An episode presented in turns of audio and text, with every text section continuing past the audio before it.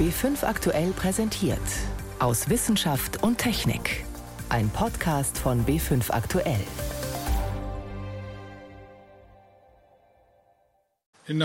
Es ist ein trauriger Tag. Beirut, der Libanon, ist von einer Katastrophe getroffen. Das hat der libanesische Premierminister Hassan Diab in einer Fernsehansprache gesagt, nach der verheerenden Explosion von mehreren tausend Tonnen Ammoniumnitrat. Wozu man diesen Stoff braucht und was ihn so gefährlich macht, darüber sprechen wir gleich. Außerdem geht es bei uns um Korallen, die, während sie ums Überleben kämpfen, plötzlich in Neonfarben erstrahlen. Wir berichten über die erste Wasserung einer Raumkapsel seit 45 Jahren und wir fragen, wie sich das Recycling von Batterien verbessern lässt. Das sind unsere Themen heute. Am Mikrofon ist David Globig. Die Bilder aus Beirut sind erschütternd. Handyvideos zeigen einen riesigen weißen Rauchpilz über einer Lagerhalle im Hafen der Stadt. Flammen lodern und gelegentlich blitzt es im Rauch. Dann plötzlich eine gewaltige Detonation. Man sieht die Druckwelle, die über die Häuser hinwegfegt. Sie macht aus Glasscheiben tödliche Geschosse, reißt Fassaden ein und walzt ganze Gebäude nieder. Weit über 100 Menschen sind am Dienstag dabei ums Leben gekommen. Tausende wurden verletzt, Hunderttausende haben kein Dach mehr über dem Kopf. Offenbar ist in Beirut ein Lager mit über 2700 Tonnen Ammoniumnitrat in die Luft geflogen. Ich habe darüber mit meinem Kollegen Arndt Reuning gesprochen. Er ist Chemiker und kennt den Stoff und seine Eigenschaften. Zuerst einmal wollte ich von ihm wissen, werden denn auch bei uns solche großen Mengen Ammoniumnitrat gelagert? Ja, davon dürfte wohl auszugehen sein, denn das ist ein ganz wichtiges Produkt der Chemieindustrie. Eine Zahl, die ich in der Fachliteratur gefunden habe, die ist schon etwas älter, die stammt aus dem Jahr 2009 und damals lag in Westeuropa die Produktion bei 1,6 Millionen Tonnen. Und die Europäische Chemikalienbehörde ECHA, die gibt auf ihrem aktuellen Datenblatt an, dass im gesamten europäischen Wirtschaftsraum 10 bis 100 Millionen Tonnen des Stoffs hergestellt werden oder importiert werden. Das heißt, Lager mit Ammoniumnitrat oder auch Transporte gibt es bei uns mindestens in derselben Größenordnung wie in Beirut. Welche Sicherheitsvorkehrungen muss man denn treffen, damit nicht ein ähnliches Unglück passiert? Naja, zum einen geht es um den Stoff selbst. Man kann dessen Explosionsgefahr entschärfen, indem man Ammoniumnitrat mit anderen Stoffen mischt. Diese Zuschläge, die können zum Beispiel Kalk sein oder Kreide, also Gips, und die verdünnen dann die Substanz sozusagen. Zum anderen kommt es natürlich eben auch genauso gut darauf an, wie die Substanz gelagert wird. Nicht in der Nähe von brennbaren Flüssigkeiten, nicht in der Nähe von potenziellen Wärmequellen. Und außerdem gibt es da auch noch einige andere Chemikalien, die wie so eine Art Auslöser für eine Detonation wirken können, wie ein Katalysator, sagen wir, und auch die sollte man natürlich fernhalten. Wofür verwendet man denn eine, ja, offenbar riskante Chemikalie wie Ammoniumnitrat überhaupt? Als ein Grundstoff, als eine Zutat zum Beispiel für Dünger, das ist die Hauptanwendung. Ammoniumnitrat ist eine Stickstoffverbindung und Pflanzen, die brauchen natürlich Stickstoff, um gut zu wachsen. Ammoniumnitrat enthält besonders viel Stickstoff und daher eignet er sich so gut als Dünger. Aber wie gesagt, für diese Anwendung wird er dann mit anderen Komponenten gemischt, wie zum Beispiel eben mit Kalk. Ammoniumnitrat wird aber auch als Sprengstoff benutzt und dazu wird er dann üblicherweise mit einer brennbaren Flüssigkeit versetzt, wie zum Beispiel Diesel oder Heizöl. Und diese Explosivstoffe, die sind preiswert und lassen sich eigentlich auch ganz gut handhaben, zum Beispiel im Bergbau oder in Steinbrüchen. Kommen wir vielleicht mal zur Substanz selbst. Was ist denn das für ein Stoff? Ja, das ist so eine Art Salpeter, ein Salz der Salpetersäure, so ähnlich wie Salpeter, der als Mineral in der Natur vorkommt. Ammoniumnitrat hingegen ist in der Natur fast gar nicht zu finden. Das ist eine Salpetersorte, die synthetisch hergestellt wird aus den beiden Ausgangsstoffen Ammoniak und Salpetersäure. Die neutralisieren sich gegenseitig und bilden dann das Salz Ammon, Salpeter, Ammoniak und Salpetersäure. Und das ist dann eben auch nur ein anderer Name für Ammoniumnitrat. Und wie sieht das aus? Das ist ein weißer Feststoff, der Feuchtigkeit aus der Luft anzieht und dann mit der Zeit gerne so ein bisschen krümelig wird, zerfließt, zusammenbackt. Man kann ihn in die Hand nehmen, aber ich würde das nicht unbedingt empfehlen, besonders nicht, wenn man zu feuchte Hände hat.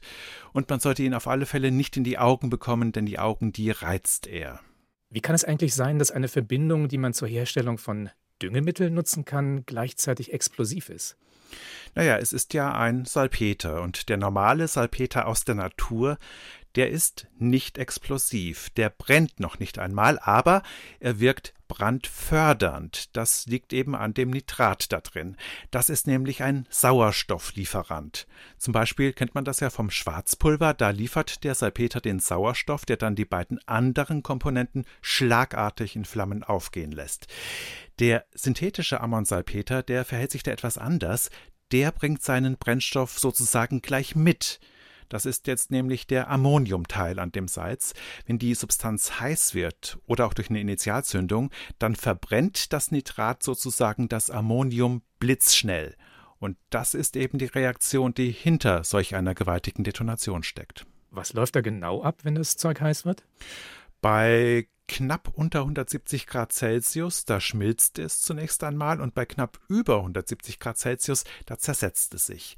Bei noch höheren Temperaturen oder einer Stoßwelle, dann läuft das Ganze schlagartig ab. Die Substanz zerfällt in Wasser, Sauerstoff und Stickstoffgas. Und innerhalb eines Sekundenbruchteils dehnt sich dann dieser Feststoff, das Salz, auf ein riesiges Volumen aus. Aus einem Kilo Ammonsalpeter werden knapp 1000 Liter Gas. Und das ist dann eben diese gewaltige Druckwelle, die mit solch einer Detonation einhergeht. Heißt das eigentlich, dass ich bei jedem Düngemittelsack Angst haben muss, dass er mir irgendwann um die Ohren fliegt? Nee, gar nicht. Also im Dünger ist das Ammoniumnitrat mit anderen Stoffen gemischt, die es, wie gesagt, ja, so verdünnen und damit die Explosionsgefahr bannen. Und selbst als Sprengstoff für den Bergbau ist die Substanz relativ sicher. Denn um den Sprengstoff zur Detonation zu bringen, da braucht es eben einen Initialzünder oder er muss heiß werden. Hat es denn schon früher ähnliche Katastrophen wie in Beirut gegeben? Ja, doch einige. Die wohl jüngste ist noch gar nicht mal so lange her. Das war im Jahr 2015 in der chinesischen Stadt Tianjin. Eine gewaltige Explosion war das damals, ebenfalls in einem Lagerhaus am Hafen, und es sind über 170 Menschen dabei gestorben. Aber auch bei dem Anschlag auf das Behördenhochhaus in Oklahoma City im Jahr 1995, da haben die Attentäter Ammoniumnitrat benutzt, zusammen mit einer stickstoffhaltigen, instabilen Flüssigkeit. Und hier in Deutschland gab es einen berüchtigten Fall im Jahr 1921. Da ist in Ludwigshafen bei der BASF ein Ammoniakwerk, das Oppauer Stickstoffwerk, explodiert. Das war auch ein Lager voll mit Düngemitteln auf Basis von Ammoniumnitrat und damals haben rund 560 Menschen ihr Leben verloren. Arndt Reuning war das über Ammoniumnitrat und die Explosionskatastrophe von Beirut. Kommen wir zu etwas ganz anderem. Für Schnorchler und Taucher gibt es kaum etwas Faszinierenderes als Korallenriffe, eine bunte Unterwasserwelt, in der es nur so von Fischen wimmelt. Doch steigende Meerestemperaturen machen den Korallen zu schaffen. Sie verlieren ihre Farben, bleichen aus und sterben ab. Zurück bleiben weiße Skelette aus Kalk.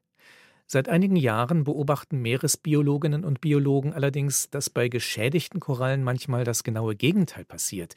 Sie erstrahlen plötzlich in Neonfarben. Was es damit auf sich hat, berichtet Guido Meyer. Ob vor dem australischen Great Barrier Reef, vor den Galapagos-Inseln im Pazifik oder vor dem Südseearchipel Neukaledonien, weltweit beobachten Meeresbiologen, dass gestresste Korallen statt zu bleichen in den grellsten Farben strahlen. In hellblau, pink und in violett. Also farblich vielleicht schon eine Neonkoralle. Es ist halt äh, schrecklich schön, weil natürlich diese bleichen Skelette eigentlich erstmal schön aussehen können. Aber es ist eigentlich ein sehr bedrückender und schrecklicher Anblick, weil eben diese Ökosysteme Ökosysteme zugrunde gehen, während man das beobachtet. Maren Ziegler von der Abteilung für Tierökologie und spezielle Zoologie der Justus-Liebig-Universität in Gießen hat sie bei ihren Tauchgängen selbst gesehen, jene Bleichungsskelette. Was die Meeresbiologin beunruhigt, auch jene starken bunten Farben sind nichts anderes als ein Bleichen, so paradox das klingen mag. Man muss sich zunächst vor Augen führen, dass Korallen Tiere sind. Die Koralle an sich, dieser Organismus, der dieses Kalkskelett aufbaut, ist ein Tier und das lebt in Gesellschaft mit mikroskopisch kleinen einzelligen Algen, die in dem Gewebe der Koralle sitzen. Diese Algen sind es, die den Korallen normalerweise ihre Farben verleihen, ergänzt Jörg Wiedmann vom Coral Reef Laboratory der Universität Southampton. Dunkles Rot, Braun und Grüntöne. Von dieser Symbiose profitieren beide. Die Algen produzieren per Photosynthese Sauerstoff und Zucker für die Korallen. Und die Korallen bieten den Algen einen geschützten, sicheren Lebensraum, solange die äußeren Bedingungen stimmen. Und da reicht es aus, wenn die Temperaturen ein Grad über der Maximaltemperatur liegen, dass die Symbiose anfängt auseinanderzufallen. Statt aus dem im Meerwasser gelösten Kohlendioxid Sauerstoff für die Korallen zu produzieren, stellen die Algen nun eine aggressive Art von Sauerstoffradikalen her. Deshalb stoßen die Korallen die Algen ab und ohne Algen verlieren die Korallen sowohl ihre Farben als auch die Nährstoffe ihrer bisherigen Untermieter. Aber nun hat das internationale Team von Meeresbiologen entdeckt, dass Korallen sich auch wieder erholen können. Vorausgesetzt, die Temperaturen sind nur für kurze Zeit höher als normal. Diese Bleichen werden hervorgerufen durch Hitzewellen, also ungewöhnlich warme Wassertemperaturen. Ist solch eine kurzzeitige Hitzewelle vorbei, lebt die gebleichte Koralle normalerweise noch. Dies ist der Zeitpunkt, an dem sie umschwenkt von weiß auf Neonfarben. Man findet dann sehr starke Blautöne, sehr starke Pinktöne. Die Korallen können sehr grün leuchten oder auch extrem starke Orangetöne entwickeln. Und was wir jetzt in dieser Studie feststellen konnten, war, dass die Koralle anfängt, unter bestimmten Bedingungen diese eigenen Pigmente in ungeheuer starkem Maße zu produzieren. Was Taucher und Wissenschaftler an verschiedenen Riffen weltweit schon seit mehr als zehn Jahren beobachten, haben die Forscher in Wasserbecken des Coral Reef Laboratories nachgestellt. Vor allem konnten sie erstmals erklären, warum die Korallen in bunten Neonfarben erstrahlen. Die farbigen Pigmente, die von der Koralle produziert werden, dienen normalerweise als Sonnenschutz für die Algen, die in der Koralle leben. Wenn die Koralle unter normalen Bedingungen erhöhten Lichtmengen ausgesetzt wird, fängt sie an, mehr dieser Farbstoffe zu produzieren, um einen Teil des Sonnenlichts abzufangen. Denn ohne schützende Algen muss die Koralle sich selbst um einen Sonnenschutz kümmern. Das Sonnenlicht wird von dem gebleichten weißen Korallenskelett hin und her reflektiert. Und das wird von den Korallen gespürt und als Folge fangen sie an, in erhöhtem Maße diese Sonnenschutzpigmente zu produzieren. Unsere Experimente lassen vermuten, dass das die Funktion hat, dass die Wiederbesiedlung der Koralle dadurch erleichtert wird. Denn die Algen sind darauf angewiesen, schnell wieder in die Koralle zurückzufinden, sobald eine Hitzewelle vorbei ist. Entweder sie kehren aus dem Ozeanwasser zurück oder die letzten noch in der Koralle verbliebenen Algen beginnen mit dem Aufbau einer neuen Population. Und so scheint sich mit den Korallen derzeit eine weitere Lebensform mit der globalen Erwärmung zu arrangieren. Nicht ganz freiwillig, aber so gut es geht.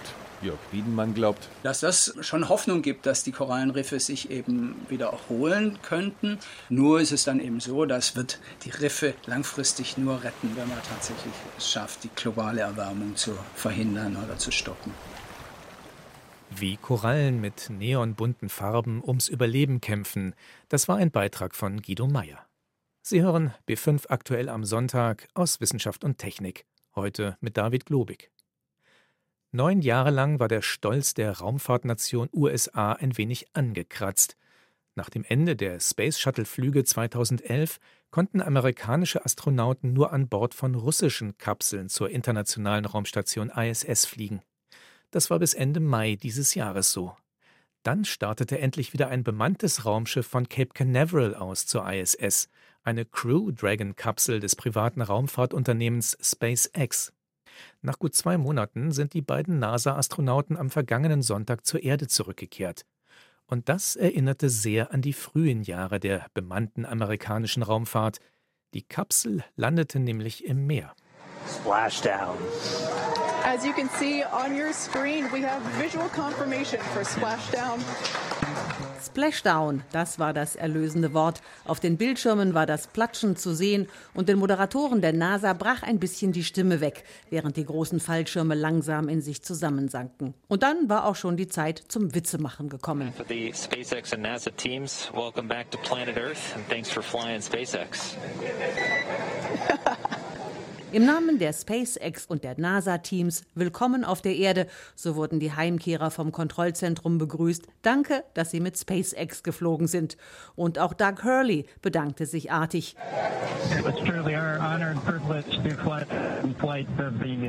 Es sei wirklich eine große Ehre und ein Vergnügen gewesen, sagte der Astronaut noch vor dem Ausstieg. Sowohl er als auch sein Kollege Robert Benken haben laut NASA die zwei Monate im All und den rund 21-stündigen Rückflug gut überstanden.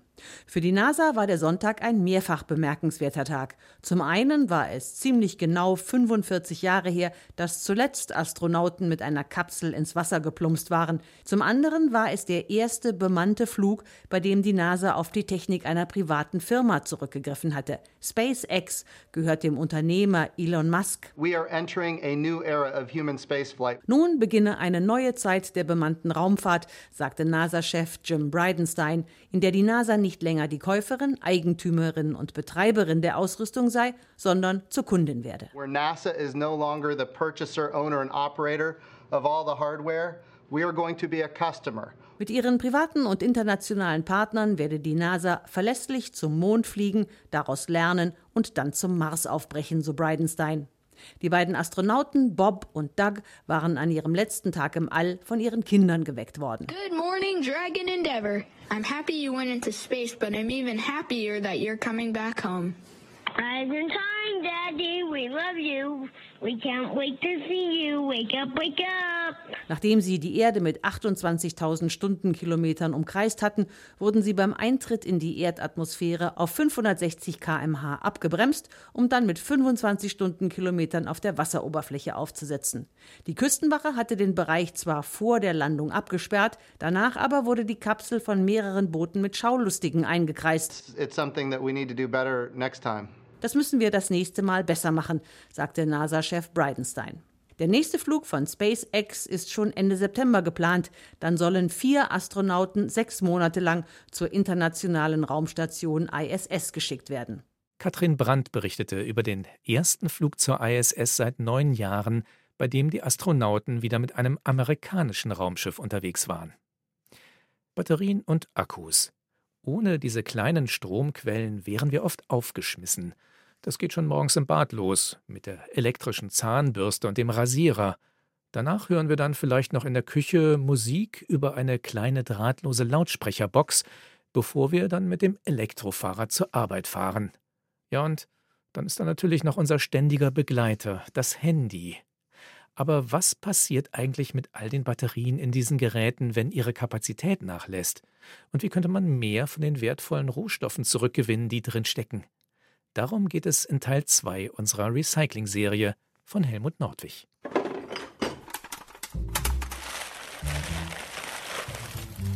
Raus aus der Tonne.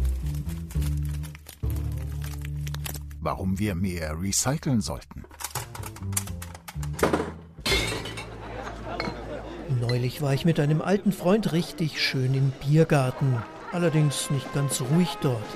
Mein Freund brauchte ein Hörgerät und auf einmal war die Batterie leer. Zum Glück hatte er eine neue Knopfzelle dabei. Die alte wollte er einfach wegschmeißen. Ich erklärte ihm, dass sie in einen der grünen Batteriesammelbehälter gehört, zum Beispiel im Supermarkt. Da kommt europaweit noch viel zu wenig zurück. Die landen teilweise in Hausmülltonnen. Beobachtet Matthias Buchert, der sich am Öko-Institut in Darmstadt mit dem Recycling von Batterien beschäftigt. In Deutschland wird nur gut die Hälfte von ihnen wieder eingesammelt. Das zeigen die neuesten Zahlen des Umweltbundesamts.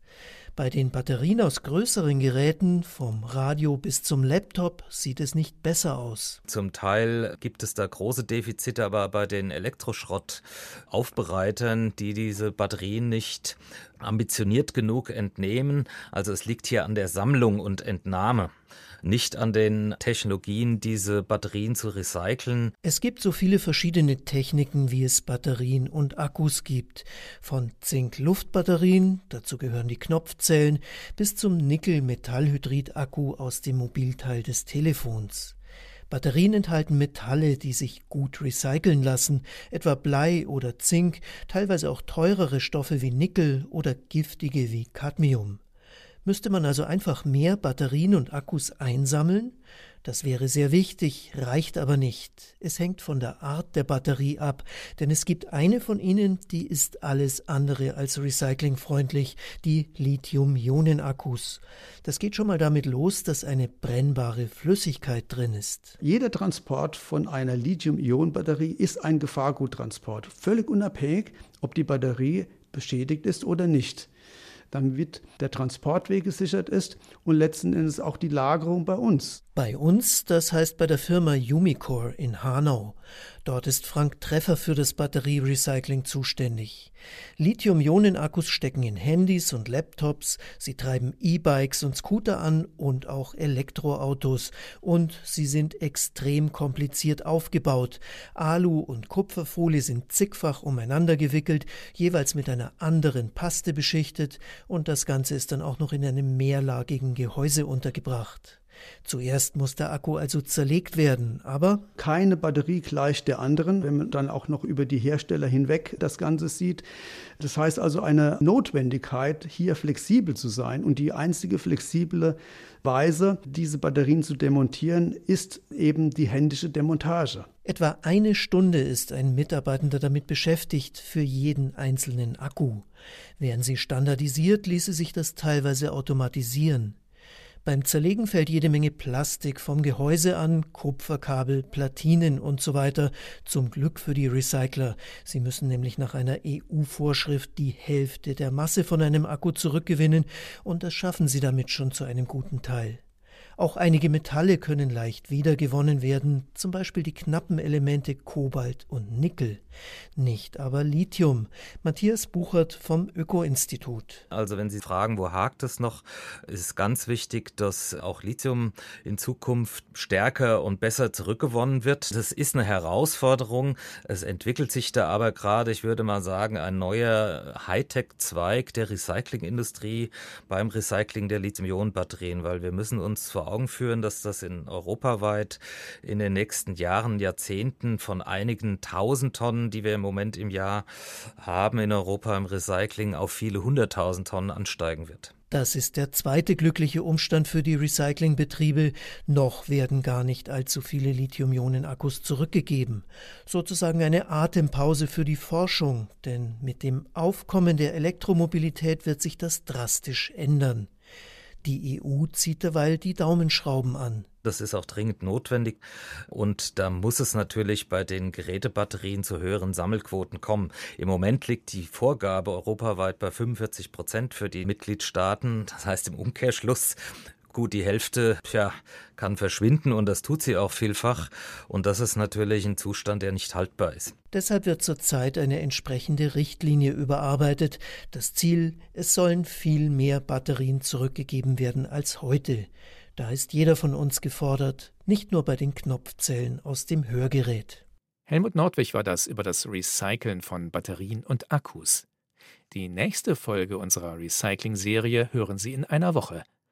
Bis dahin sollten Sie übrigens mal einen Blick in den Nachthimmel werfen. In den kommenden Tagen sind da nämlich wieder jede Menge Sternschnuppen unterwegs, die Perseiden. Wenn es wolkenlos ist, können Sie mit etwas Glück pro Stunde einige Dutzend davon aufblitzen sehen. Am besten lassen sich die Perseiden am Dienstag und Mittwoch in den späten Abendstunden beobachten. So viel für heute aus Wissenschaft und Technik. Am Mikrofon war David Globig.